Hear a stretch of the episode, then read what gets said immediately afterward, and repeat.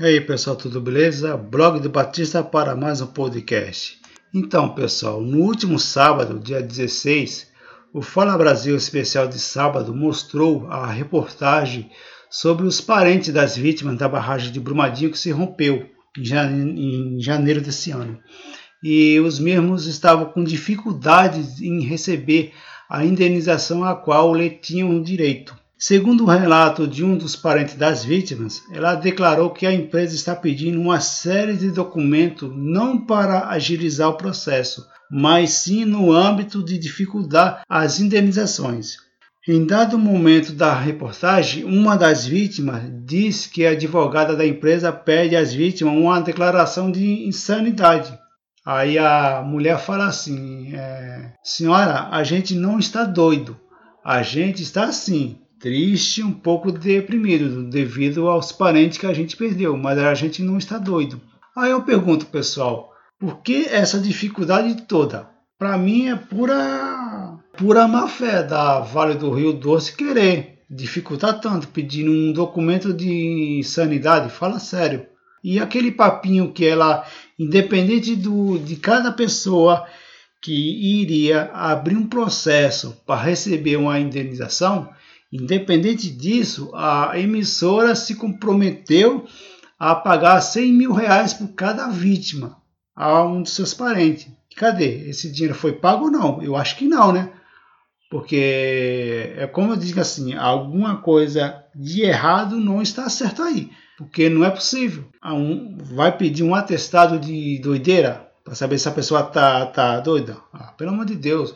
No final das contas, pessoal, é, essas empresas só, é, só estão preocupadas com o seu valor de mercado. No caso, no caso, a Vale do Rio Doce está mais preocupada com o impacto com o valor das suas ações no mercado. Só isso. Antes dessa tragédia, cada ação da empresa estava negociando a, sei lá, uns 70 reais. Agora está na faixa dos 48. Né? Não sei se esses dados realmente estão certos. Só sei de uma coisa, que quando teve essa tragédia, o valor de mercado das ações da Vale do Rio Doce caiu 24%, perdendo 72 bilhões de valor de mercado. Tá? Então, é isso que a empresa realmente está preocupada, não com as vítimas. O que eu estou tentando dizer aqui é o seguinte: é que quanto maior é uma empresa, menos ela se importa com o que está acontecendo. Simples assim. Ah, veja o caso do Facebook. No dia 27 de outubro, eu li uma reportagem no jornal Folha Universal, a qual mostrou um relato de uma pessoa que trabalhava como moderador da maior rede social do mundo.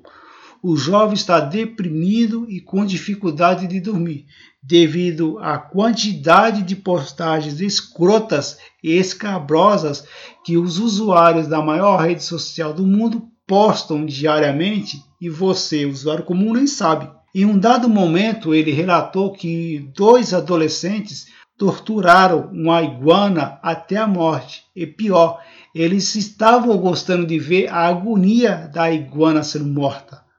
Em um outro vídeo mostrou um outro adolescente acendendo um fogo de artifício dentro da boca de um cachorro. Isso sem contar os vídeos de estupros, incestos, canibalismo e muito mais. Ou seja, é pura atrocidade. Ele falou: você não faz ideia do que o ser humano posta na maior rede social do mundo e esses moderadores literalmente limpam, fazem uma faxina pesada e sabe o que aconteceu?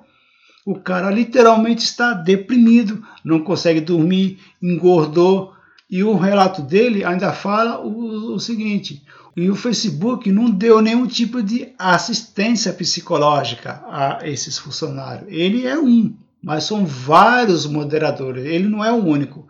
São vários moderadores que ficam lá garimpando, recebendo denúncia de outros usuários, verificando que pode, que não pode ser postado na rede, se violou ou não violou alguma diretriz, alguma política do site, alguma política de privacidade. Ou seja, são vários moderadores. Mesmo assim, a, a empresa que é a maior rede social do mundo que tem mais de 2 bilhões e meio de usuários ativos, não prestou nenhum tipo de assistência psicológica. Ele procurou assistência psicológica por ele mesmo, ou seja, está tirando do próprio bolso. Pelo menos é isso que ele fala lá na reportagem do jornal Folha Universal, que saiu no último dia 27 de outubro. Se você não leu, procure aí que você provavelmente pode encontrar, tá? Agora, um outro caso interessante é o caso da Odebrecht. Em junho, a empresa entrou com pedido de recuperação judicial e a justiça aceitou o pedido.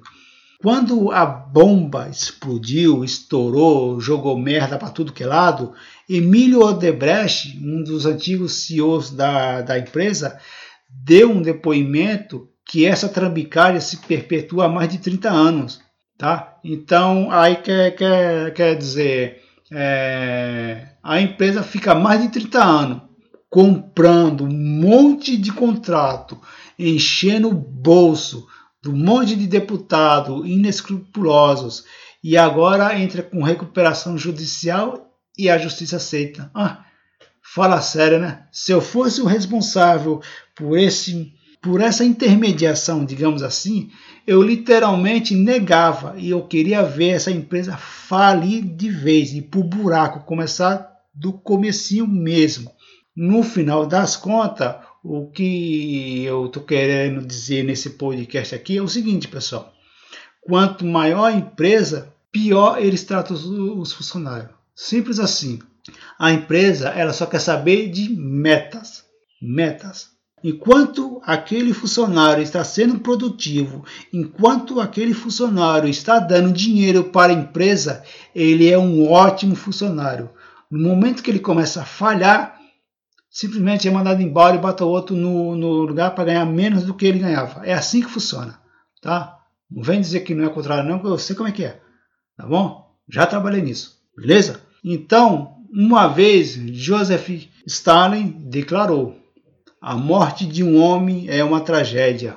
A morte de um milhão é estatística. Então, no que diz respeito a Vale, que tem mais de 250 pessoas mortas, isso daí para ela é apenas estatística. Assim como aquela outra barragem que se rompeu há, sei lá, há 3, 4 anos atrás, eu não, eu não vou me lembrar o nome agora, mas no final das contas é pura estatística. Outro dia eu vi uma reportagem, uma reportagem dizendo que teve gente lá daquela época que ainda não recebeu indenização. Teve um dia aí, eu, não sei se foi na. Eu acho que foi na própria Record, no Domingo Espetacular, dizendo uma, uma reportagem que é, falando assim, por que, que as vítimas demoram tanto para receber indenização? Por quê?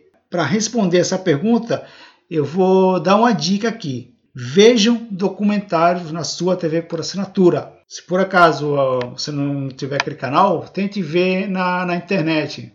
Na internet tem muitos documentários bons. Uma vez eu vi um documentário no canal H2 mostrando a vida de Donald Trump. Tá? E esse documentário foi uma série de quatro episódios. Em um desses episódios, ele falou o seguinte: eu falei três vezes, porém eu consegui usar o sistema e hoje estou aqui. Então, antes do Donald Trump ser o presidente dos Estados Unidos, ele era um empresário, ele era um construtor e foi também um apresentador do programa Aprendiz, a versão americana. E ele faliu três vezes e ele conseguiu se recuperar. E para ele se recuperar, ele conseguiu usar o, sistema. E para conseguir usar o sistema, ele prejudicou milhares de pessoas que dependiam do pagamento do serviço que ele havia contratado e ele literalmente deu um calote em todo mundo. E ele usou o sistema para favorecer ele. E agora está aí, comandando a maior economia do mundo, fazendo um monte de bobagem. E aí? Tá? Então você vê que essas empresas usam o sistema.